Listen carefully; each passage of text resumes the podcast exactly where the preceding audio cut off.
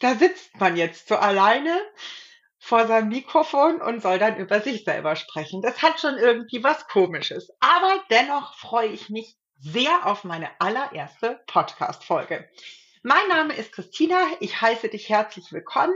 Wenn du ein bisschen mehr darüber erfahren möchtest, warum es diesen Podcast gibt, was die Inhalte des Podcasts sind, dann würde ich dich auf die Nullfolge verweisen. Hier heute werde ich in meiner ersten Podcast-Folge eine Über mich-Folge machen. Wurde nämlich auf Instagram so abgestimmt und deswegen machen wir das jetzt auch so. Zum Glück habe ich auch ein paar Fragen sammeln dürfen. Sonst, glaube ich, würde ich mir das noch deutlich schwieriger vorstellen, hier einige Minuten über mich zu sprechen. Aber legen wir mal einfach los. Die wahrscheinlich erste und wichtigste Frage, weil anders wäre das hier alles hier ja gar nicht entstanden, ist, warum ich eigentlich Hundetrainerin geworden bin. Und ich finde das, also die Frage an sich ist nicht lustig, die ist völlig gerechtfertigt, aber ich hatte das tatsächlich gar nicht geplant, Hundetrainerin zu werden. Deswegen ist es eigentlich ein ganz lustiger Werdegang, wie das gekommen ist. Und es ist in meinem Leben schon öfter einfach so passiert, dass Dinge einfach so passieren und ich da gar nicht so äh, planvoll vorgegangen bin. Ich fange aber mal ein bisschen früher an, weil ja natürlich äh, gehöre ich auch zu den Menschen, die als Kinder schon völlig verrückt nach Hunden waren. Ich bin mit den bei den Großeltern auch mit Hunden aufgewachsen und hätte eigentlich jeden freilaufenden Hund, wo nicht immer ganz klar ersichtlich war, zu wem der gehört, war ich immer als Kind überzeugt, der ist ausgesetzt, wir müssen ihn mit nach Hause nehmen. Das ging nicht ähm, und ich musste tatsächlich auch warten, bis ich 17 Jahre alt war. Also kurz bevor ich ausgezogen bin, haben meine Eltern sich endlich dafür entschieden, dass wir einen Hund bekommen. Das war ein ein in Anführungszeichen Unfall, also ein Kind der Liebe oder Triebe. Das war ein Schäfer, Setter, Hirtenhund, Mischling, die großartige Aisha. Ich glaube, ich werde irgendwann noch eine detaillierte Folge machen, wo ich einfach mal so ein bisschen die Hunde, von den Hunden erzähle, die mich so begleitet haben in meinem Leben. Aber so ging das Ganze los. Wir haben damals auch schon so ein bisschen äh, mal Hundeschule gemacht, aber das war zu der Zeit halt überhaupt noch nicht das, was es heute war. Und irgendwann irgendwie hat man sich halt schon durchgeschlagen mit diesem Hund.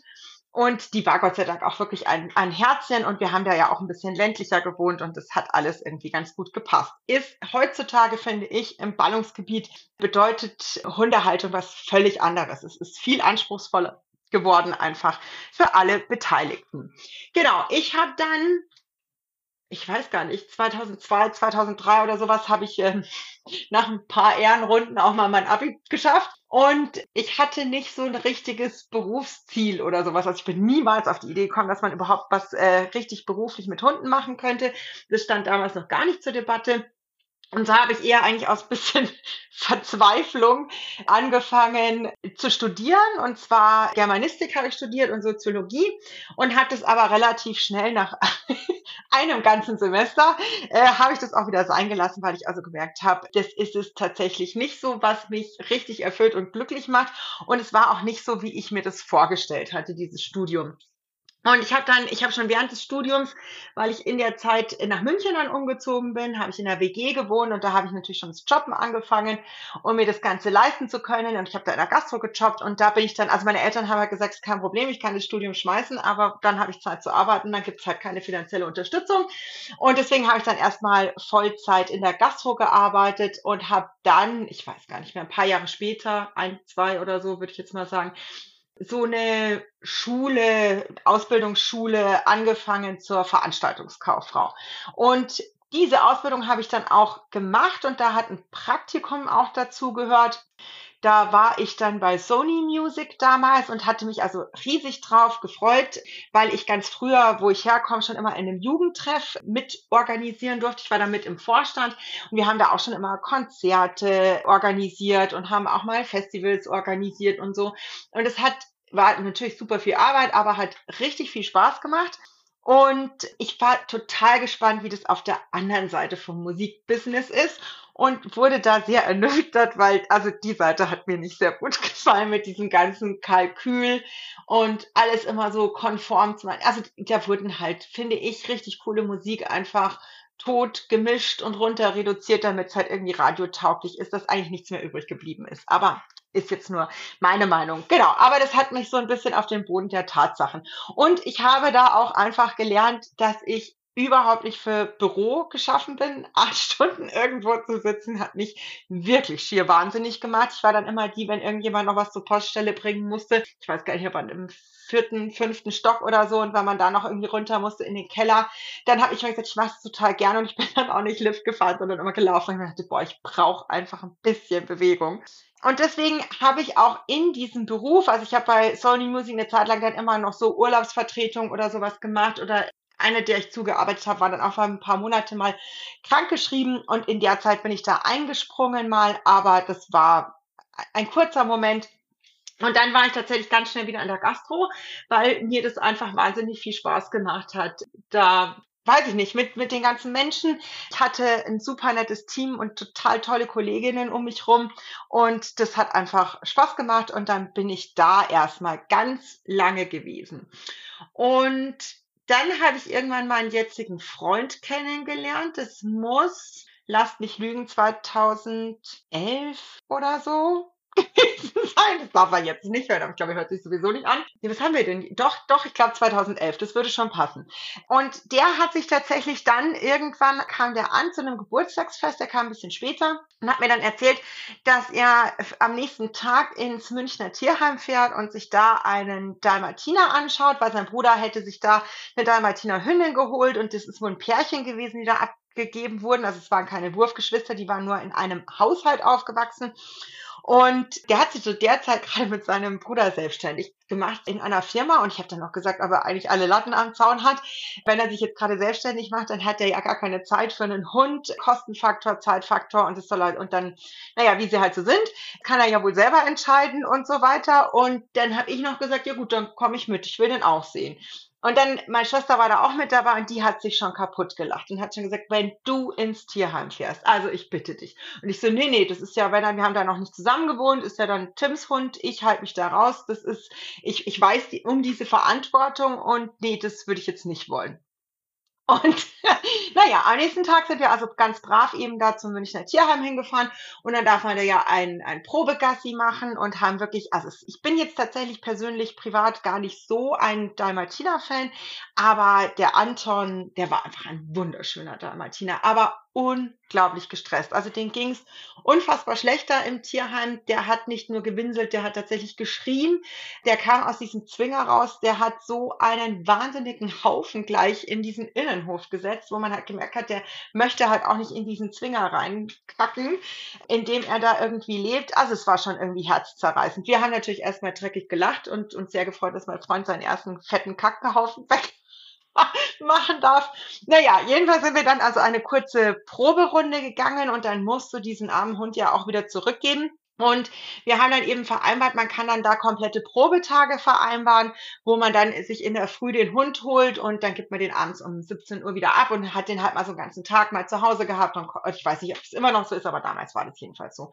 Und das haben wir auch gemacht und es war aber tatsächlich so, dass wir, bevor wir den geholt haben, waren wir schon im Hundeladen und hatten schon alles eingekauft. Also es war völlig klar, dass der bleibt, wenn sie ihn uns denn geben. Aber davon sind wir jetzt mal ausgegangen. Und dann haben wir den also einen Tag lang mitgenommen. Und es hat auch alles wirklich wunderbar gepasst. Und wir sind dann zurück und es war alles in Ordnung.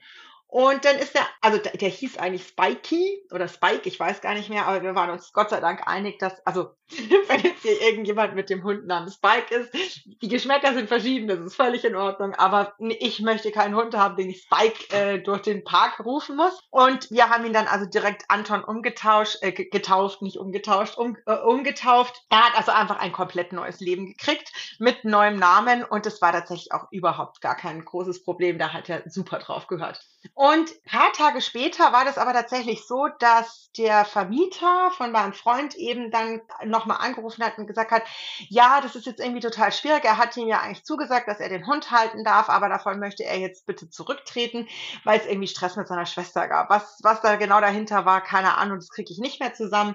Und damit war aber klar, der Anton muss da wieder ausziehen. Und das war natürlich so mittelgünstig. Und ich hatte aber das Glück, dass ich hier in einer Wohnung wohne, wo meine Vormieterin schon einen Hund hatte. Das wusste ich. Und ich habe also dann bei meiner Vermieterin angerufen und habe eben gesagt, wie das denn sei, ob das für sie in Ordnung wäre, wenn ich mir eventuell einen Hund holen würde. Die hatte keine Ahnung, dass er schon neben mir in der Wohnung stand. Und dann war sie also gleich, ja, was denn das für ein Hund ist und so. Und dann habe ich das halt erzählt aus dem Tierheim und bibabub und so die Geschichte, die wir halt ungefähr wussten. Und dann war sie, also die war wirklich ganz süß, die ist mittlerweile verstorben, aber es, die war so süß. Ich sagte, ja, natürlich, dann fahren Sie sofort los und holen Sie den. Ich kann das, die kann, kann die Bestätigung auch gleich ins Tierheim faxen. Und dann sagt, nein, nein, es reicht, wenn sie es mir schickt.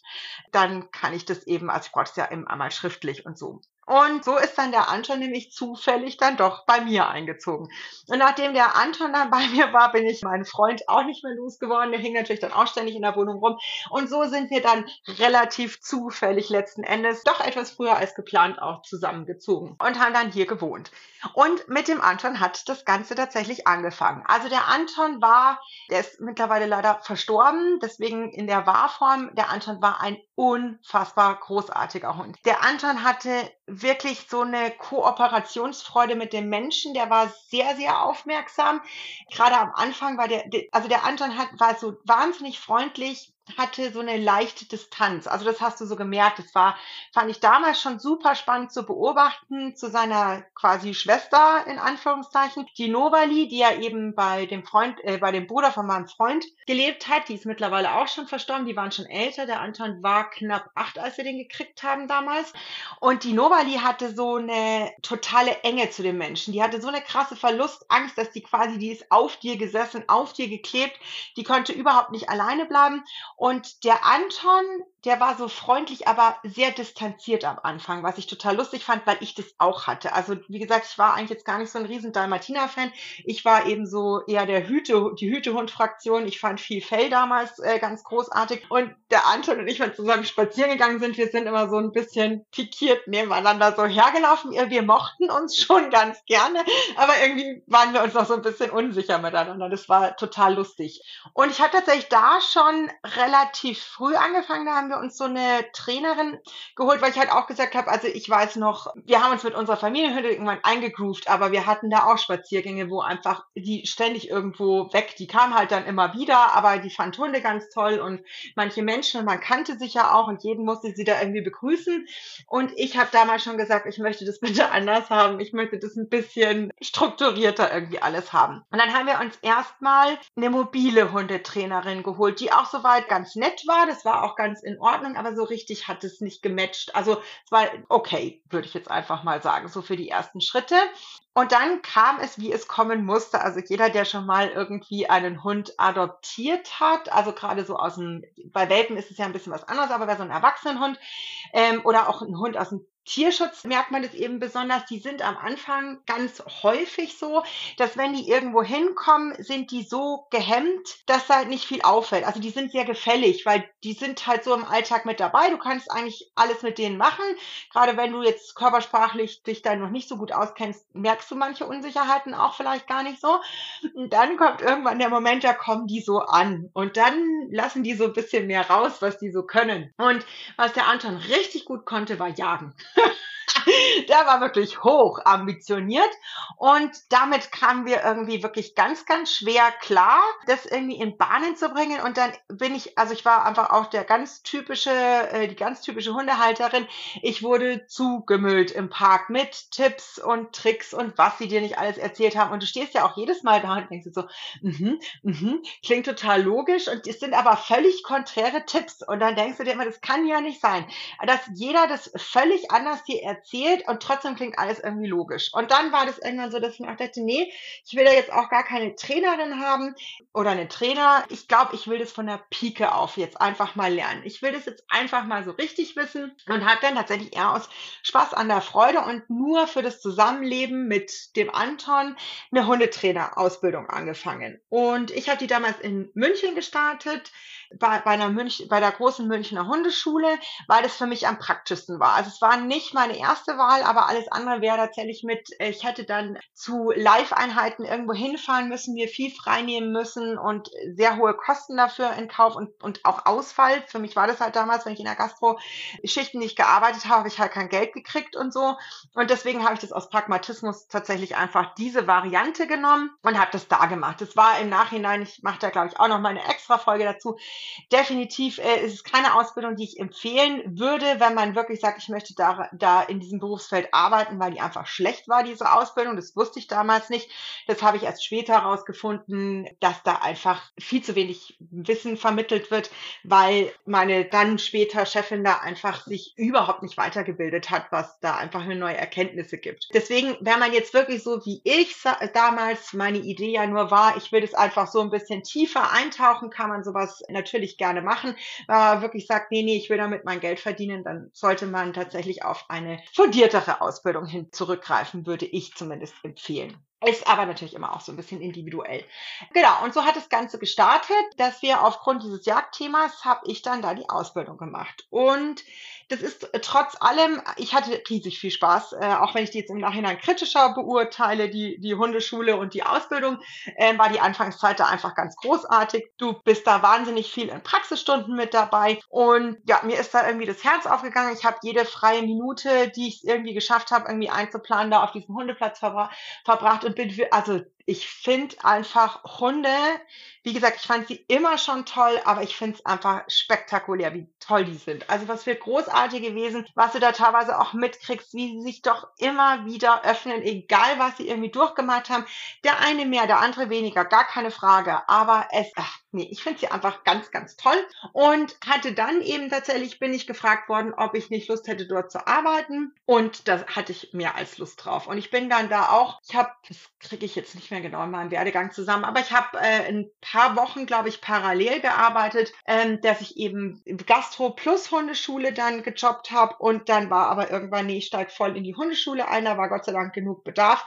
Und dann habe ich das gemacht und ja, hat dann da sofort Vollzeit angefangen, habe dann am Anfang hauptsächlich so Welpen, Junghunde betreut und aber auch schon ganz viele Einzelstunden, also ein bisschen die Spezialfälle. Und ich weiß, das ist bis heute wahnsinnig lustig, weil wenn Leute mich aus der Schule zum Beispiel auf Instagram so alte Mitschüler, die müssen immer so ein bisschen lachen und schreiben mir auch manchmal, weil ich das früher wirklich, ich habe das gehasst, Referate halten zu müssen, wenn man vor Gruppen steht und sprechen muss. Ich höre das immer wieder als Feedback, dass die Leute das eigentlich nicht glauben können, aber nein, ich habe wirklich überhaupt nicht gerne vor Gruppen gesprochen und es war echt was, das musste ich für mich angehen, weil ich wusste, das muss ich für die Hundeschule können. Und für die ganz normalen Gruppenkurse ging das noch, weil wir da immer so eine Obergrenze, wir hatten da so sechs bis acht Teams, aber die Welpenstunden waren wirklich der absolute Oberwahnsinn, weil die waren offen, da konnten die Leute einfach kommen und wir hatten unfassbar viele Teams. Also auch da im Nachhinein sehe ich viel, viel kritischer die Größe, aber egal, damals war das halt, oder es ist bis heute da noch so, ich würde es so nicht mehr machen, aber das waren auch locker mal einfach 30 Welpen oder so mit dazugehörigen Hundhalter, äh, äh, Hundhalter, Bezugspersonen, dann waren es ja teilweise Familien mit Kindern, also war richtig viele Leute. Und da gab es aber eine offene Fragerunde und dann stehst du da also mitten in dieser Runde und die stellen dir random Fragen zu ihrem Hund und da bin ich am Anfang wirklich, ich bin gestorben davor, weil du weißt es ja nicht, was sie fragen. Aber ich habe mich da wirklich reingebissen und reingefuchst und es war auch wirklich einfach schön und ein tolles Learning. Und lustigerweise waren es dann am Ende mit meinen Lieblingsstunden, weil es eben die spannendsten waren, weil es war halt nicht immer erste Stunde Grundkurs, lockere Leine und Sitz und dann musst du halt immer irgendwie dasselbe erzählen, sondern das war immer so fließend, es war immer neu. Und das ist mir so ein bisschen, glaube ich, auch geblieben. Das ist bis heute so, dass ich gerade so in diesen Einzelcoachings, wo es um dieses ganz individuelle Gefrickel nochmal geht, also den ganz speziellen Menschen mit diesem ganz speziellen Hund und da dann irgendwie de, den Alltag zu wuppen, da habe ich am meisten Freude dran. Das muss ich wirklich sagen. Das finde ich total genial. So ging das dann und was ich dann immer noch gemacht habe, ist, ich habe mich eigentlich ab Tag eins wirklich für Fortbildungen beworben, bin da irgendwo hingefahren, online sowieso schon auch geschaut, Bücher gelesen und so und habe eben auch da schnell gemerkt, dass also mein Wissensstand da relativ weit unten ist und hatte da einfach Spaß am Lernen. Hatte da auch teilweise Weiterbildungen, die unter aller Kanone waren im Umgang mit dem Hund, aber auch ganz großartige. Und da ist es auch am Ende des Tages so, Mai, also da, wo es halt wirklich scheiße war, war immer das erste, meine Hunde kommen sofort aus diesen Räumen raus, die kommen sofort ins Auto, äh, die hole ich raus, wenn da irgendwie schlecht mit Hunden umgegangen wird. Und der Rest ist einfach, dass man sich immer überlegt, ah, wie kann ich es denn positiv trainieren? Also ich habe das immer auch genutzt, um nochmal zu schauen, nee, ich habe da Ideen, wie ich das auf eine andere Weise gut hinkriegen könnte. Dann schwafel ich mich doch ganz schön ein. Äh, hatte ich noch die Frage, das fand ich irgendwie auch ganz spannend. Also wir machen erstmal so ein bisschen Hundetraining, dann switchen wir so ein bisschen rüber. Es kam die Frage, ob ich früher auch mal aversiv, also wirklich mit härteren Strafen oder sowas gearbeitet habe. Und ja, also bei unserer Familienhündin haben wir auf alle Fälle kräftig über Leinenruck gearbeitet, weil wir es überhaupt nicht besser wussten. Ich habe keine Ahnung, ob es da überhaupt schon jemanden gab, der wirklich positiv trainiert hat.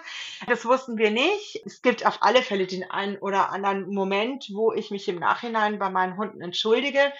Und ich glaube tatsächlich auch am Ende des Tages wird es nie anders sein. Also wir haben ja noch die, die Mali, meine Terrierhündin, die ist jetzt neun. Die habe ich damals mit zwölf Wochen übernommen von eh, ehemaligen Kunden. Und auch jetzt würde ich in, nach neun Jahren nicht alles, aber so vieles anders machen, wenn sie nochmal einziehen würde.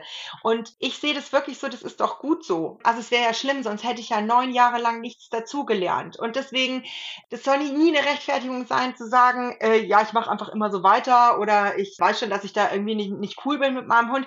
Der Ansporn, finde ich, sollte immer sein, besser zu werden. Perfekt ist Quatsch. Niemand ist perfekt und nichts ist perfekt.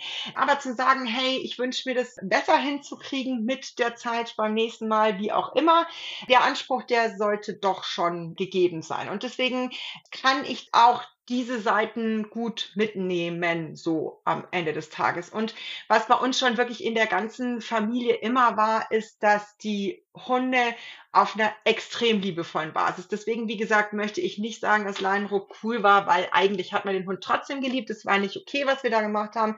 Aber die ganze Basis war, dass ein, ein Hund bei uns schon immer vollwertiges Familienmitglied war. Und deswegen hoffe ich, dass sie trotzdem gerne bei uns gelebt hat und glaube es eigentlich tatsächlich auch. Ich glaube, es ist wirklich schwierig in Worte zu fassen, aber ich denke, man weiß ungefähr, was ich meine. Dann hatte ich noch eine ganz tolle Frage und da habe ich tatsächlich mir mehrere Tage Gedanken darüber gemacht. Deswegen vielen Dank für diese Frage, was so mein größter Aha-Moment im Hundetraining war. Und ich glaube, es sind drei Aha-Momente zum jetzigen Stand, die wahrscheinlich die wichtigsten sind. Und es ist zum einen wirklich, also ich dachte ja damals, als ich diese Ausbildung angefangen habe. Ja, ich habe ja schon Hundeerfahrung. Also ich habe ja schon einen Familienhund großgezogen. Ich kenne mich ja aus mit Hunden. Ja, und das war natürlich überhaupt nicht so, sondern Körpersprache, Kommunikation, das war einfach natürlich total krass, wenn man einfach lernt zuzuhören. Also wenn wir uns wirklich mal endlich davon abrücken, dem Hund immer nur zu sagen, was er gefälligst zu tun hat, sondern einfach auch mal zuhören. Ähm, versteht er, was ich meine? Ist es für ihn machbar? Hätte er eine andere Idee und sowas?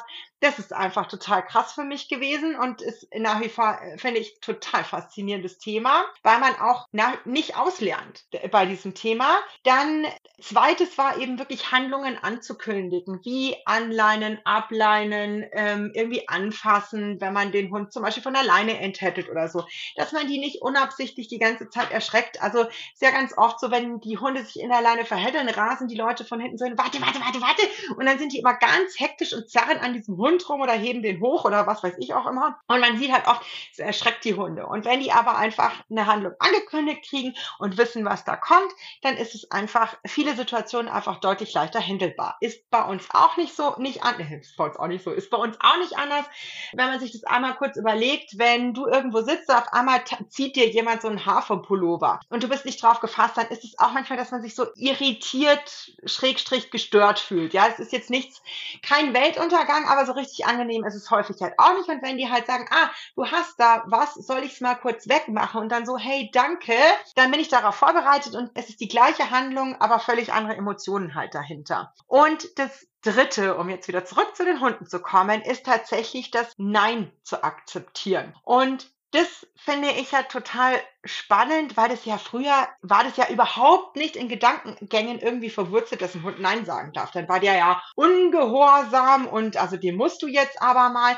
Und dass Hunde aber eben deutlich kooperativer werden, wenn man im Alltag, im Training eben ihnen viel Chancen auf ein Nein gibt es ist einfach super spannend und es A gibt es Studien dazu und B ist es tatsächlich, kann man es in den Trainings einfach wahnsinnig gut mit beobachten und ich auch bei meiner eigenen Hündin super beobachten kann.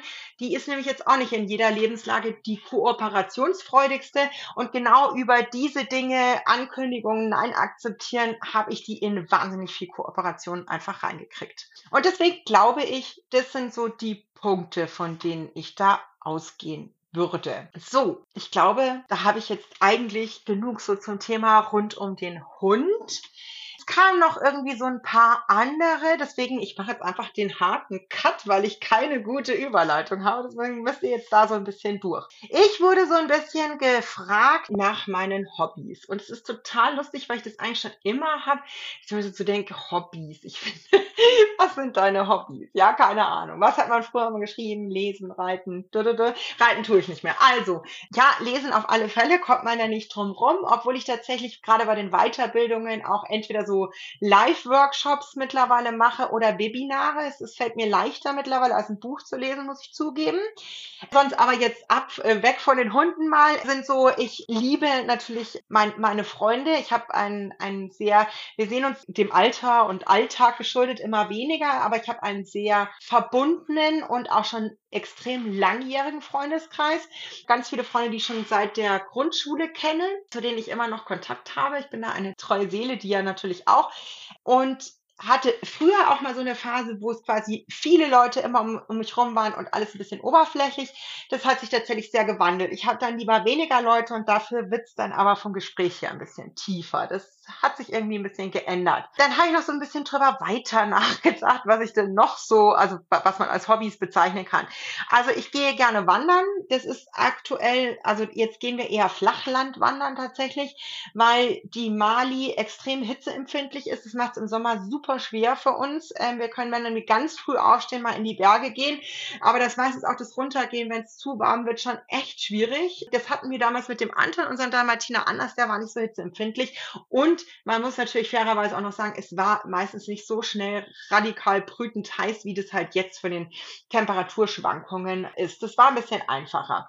Und genau aus dieser, aus dem Hitze-Thematik und so, gehen wir tatsächlich schon länger auch wahnsinnig gerne in den Wald. Das ist auch so witzig. Das wäre früher überhaupt, also ich fand früher Wald ein bisschen langweilig so. Und es hat sich komplett geändert. Also Thema Waldbaden und sowas, da kann ich ja völlig ausflippen und kann den ganzen Tag da bleiben. Und wenn mir vor ein paar Jahren jemand mal gesagt hätte, dass ich gerne auch so barfuß durch den Wald oder da auch irgendwie rumliege und lausche und irgendwas, den, dem hätte ich, glaube ich, ausgelacht. Aber jetzt ist es so. Früher bin ich tatsächlich auch schrecklich gern und schrecklich häufig auf Konzerte gegangen. Das hat sich tatsächlich im Laufe von Corona so ein bisschen geändert, weil mir zu viele Menschen und zu viel Trubel wird mir schnell zu viel. Ich glaube, ich muss jetzt dann irgendwann mal wieder ein Open-Air-Konzert oder so, das glaube ich nochmal besser als Halle, mich mal wieder reinfühlen, komme da bestimmt wieder rein, aber aktuell hat es mich jetzt noch gar nicht wieder hingezogen. Aber sonst war eben tatsächlich so Musik, Konzerte, Festivals habe ich auch gerne besucht, hat mir richtig viel Freude gemacht. Jetzt ist, was ich noch gerne mache, ist Essen. und dazu gehört tatsächlich auch so ein bisschen Kochen und so ein ganzes Zeug. Also so gesunde Ernährung. Ich bin jetzt nicht kasteisch um Himmels Willen. Ich trinke wahnsinnig gerne auch immer mal wieder Biere. Und leider komme ich auch um diese dummen Schokoriegel an Kassen. Ich bin ein totales Opfer, weil ich sogar weiß, dass ich gerade auf so einen dummen Marketing-Trick reinfalle. Aber ich falle auch wirklich fast jedes Mal drauf rein. Das ist tatsächlich auch was, ich lebe schon seit 1997 absolut vegetarisch. Seitdem habe ich kein Fitzelchen Fleisch mehr gegessen und seit vielen Jahren fast vegan, bis auf diese doofen Schokoriegel immer mal wieder. Und tatsächlich Käse so für Pizza und Lasagne habe ich keine vegane Alternative, die einfach so geil schmilzt. Das sind so meine einzigen zwei. Aber sonst tatsächlich bin ich Milch und Eier und sowas bin ich komplett frei. Schon seit einiger Zeit. Dem Tierwohl übrigens geschuldet. Das fragen immer die meisten. Ist es wegen der Gesundheit oder dem Tierwohl? Ähm, letzten Endes ja wurscht. Mir geht es hauptsächlich um das Tierwohl und mir fehlt es auch tatsächlich so gar nicht. Sonst bin ich tatsächlich, also äh, eigentlich ist aktuell meine Jahreszeit, es ist nämlich Sommer und ich bin im Sommer geboren, im August und das merkt man auch. Sommer, Sonne, laue Nächte, lange Tage, das ist total meins. Offene Schuhe, ich liebe es, wenn ich keine Socken tragen muss. Birkenstock, Autowerbung, es gibt da auch günstigere Alternativen. Ich habe da auch Palado oder so, ist ja egal. Die trage ich wahnsinnig gern, weil die ein gutes Fußbett haben und das mag ich richtig, richtig gern. Sonst gibt es noch so ein paar verrückte Dinge, die man nicht wissen muss, aber wissen kann, ist, ich liebe zum Beispiel Äpfel zu essen, aber ich kann Äpfel nur essen, wenn sie eiskalt aus dem Kühlschrank kommen und ich esse sie auch nur, wenn sie in Spalten geschnitten sind. Kann gar keine Ananas leiden. Ich hasse Ananas wie die Pest und ich habe es wirklich versucht, ich bin da wirklich ein bisschen stolz auf mich, weil ich ja auch weiß, dass Ananas so gesund ist und ich habe es wirklich versucht mit so Ananassäften, die ich mir immer in die Apfelschorle reingemischt habe, so in ganz kleinen Dosierungen, äh, ob ich mich nicht langsam dran gewöhnen kann und nein, ich kann es wirklich nicht und habe jetzt aufgegeben. Ananas ist eklig und es bleibt es einfach auch. Sonst genau gibt es von ich hätte ja gerne eigentlich meinen Kundinnen irgendwie was anderes. Also ich weiß nicht, ich, hätte mir gewünscht, dass sie andere Dinge mit mir in Verbindung setzen, aber ich habe mal das Feedback gekriegt, dass sie, es immer so lustig finden, weil ich gerne einen Mastkrug voll Apfelschorle in den Calls neben mir stehen habe und es ist äh, für mich einfach total praktisch, weil ich nicht ständig irgendwie aufstehen muss. Ich kann wahnsinnig viel trinken tatsächlich und nicht nur alkoholisch, sondern auch unalkoholisch trinke ich wirklich viele Liter am Tag und das ist für mich überhaupt gar kein Problem. So, jetzt muss ich mal überlegen, was ist denn noch? Ach ja, ich bin auf, ist auch total lustig, was euch so interessiert. Ich bin auf meine Nägel angesprochen worden und ja, ich habe tatsächlich ja meistens rote Fingernägel und im Sommer, wenn man sieht, natürlich auch die Fußnägel. Es variiert auch mal, auch da. Ich habe schon 21.000 verschiedene Nagellacks gekauft in auch verschiedenen Farben und am Ende des Tages trage ich dann doch immer dieselben drei roten und deswegen kaufe ich jetzt eigentlich auch gar nichts Wildes mehr. Und das, ich weiß gar nicht, warum ich mir das angewöhnt habe. Es hat irgendwann mal angefangen und ich glaube, es hat auch ein bisschen was damit zu tun, weil ich keine krass bunten Klamotten trage. Also ich bin ja eher so schwarz, weiß, grau, basic. Was ich auch ganz praktisch finde, weil man das alles immer zu allem kombinieren kann. Und ich bin einfach nicht so der irgendwas Kleidchen oder sonstiges Typ, sondern ich bin halt eher so ein ja, sportlicher Typ. Das passt besser zu mir und auch zu dem, was ich so mache in meinem Alltag. Da fällt mir ein, gell? als Hobby Fahrradfahren. Ich fahre wahnsinnig gerne Fahrrad. Aber Schwenker, egal, kommen wir zurück. Und deswegen, glaube ich, habe ich das ganz gerne als Akzent, dass ich so ein bisschen bunte Nägel habe und ja auch ab und zu sehr gerne Lippenstift trage. Sonst im Allgemeinen fühle ich mich ja schon wahnsinnig gut angezogen, wenn ich es mal schaffe, eine saubere Jeans anzuhaben.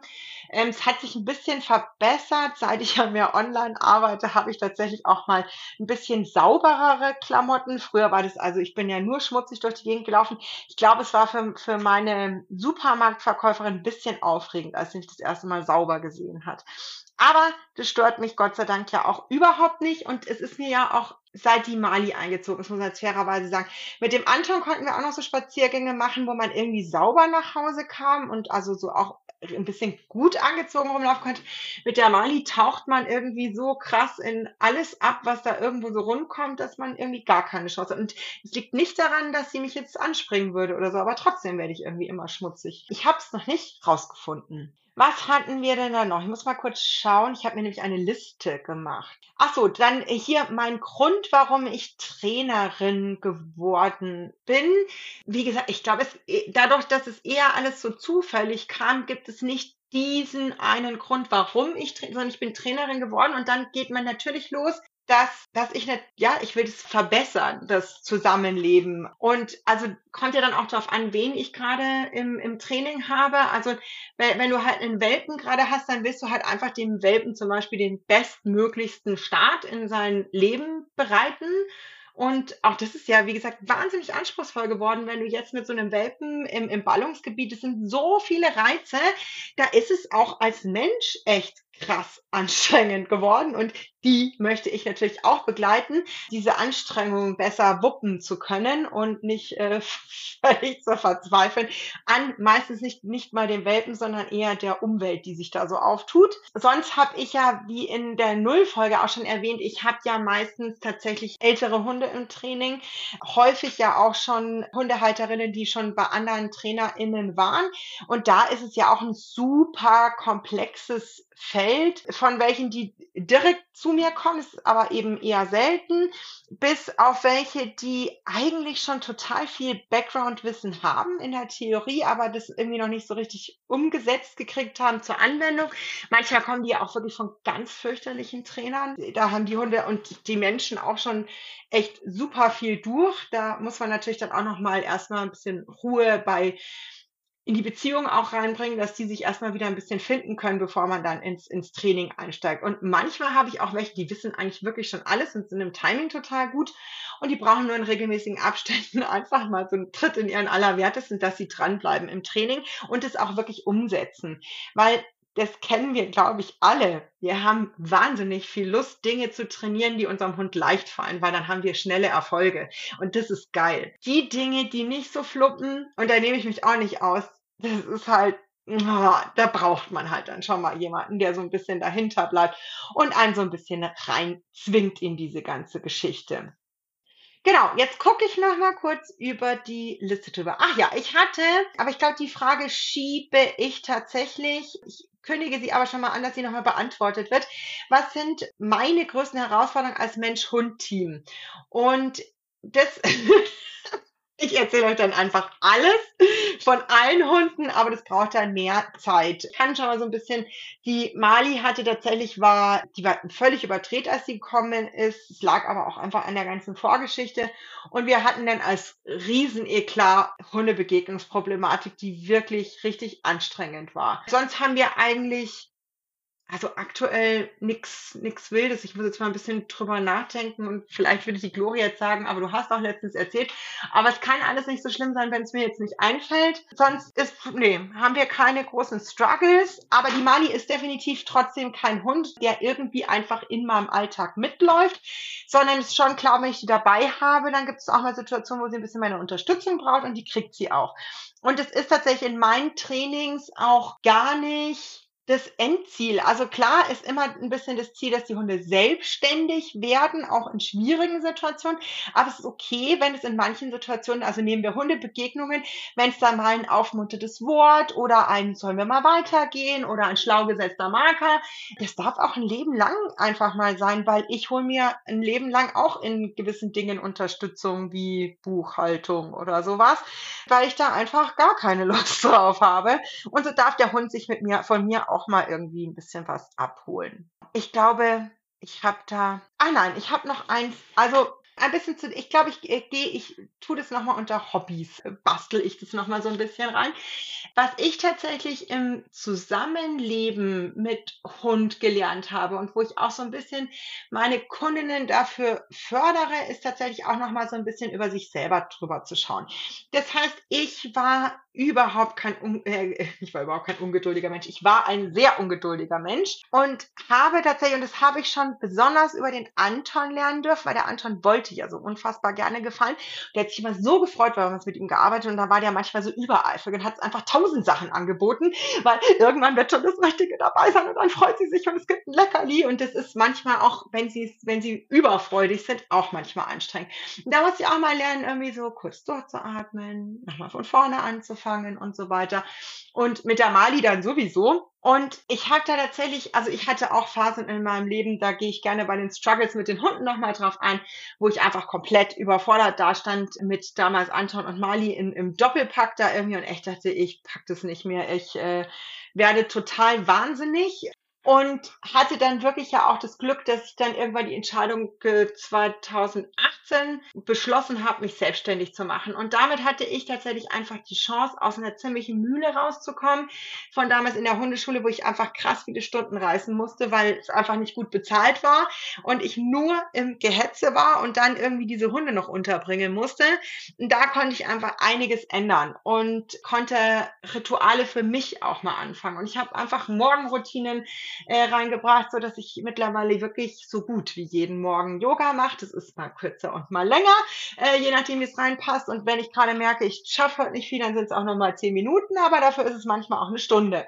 Und, und so einfach ein bisschen den Tag zu starten. Meditationen, das, früher nie im Leben hätte ich das gedacht, bin ich ein riesen Fan davon geworden. Das ist völlig wurscht und das hat auch nichts damit zu tun, dass jetzt jeder meditieren muss oder jeder Yoga machen muss. Das ist mein Ding. Und wir hatten da auch mal einen sehr lustigen Call, irgendein Gruppencoaching. Ich glaube, es war auch Hundebegegnungen, als die Corona-Beschränkungen aufgehoben wurden. Und zwar sehr lustig, weil eine Kundin an dem Call so, boah, und ich gehe heute die ganze Nacht durchtanzen. Das brauche ich jetzt so dringend. Und es war so lustig, weil die ganze andere Gruppe, inklusive mir, wir saßen da so, boah, okay, würden wir, hätten wir gar keinen Bock drauf. Aber es geht einfach darum, so ein bisschen auch natürlich Selbstfürsorge zu betreiben, gerade wenn es anstrengend mit dem Hund ist, um dann überhaupt für den Hund da sein zu können.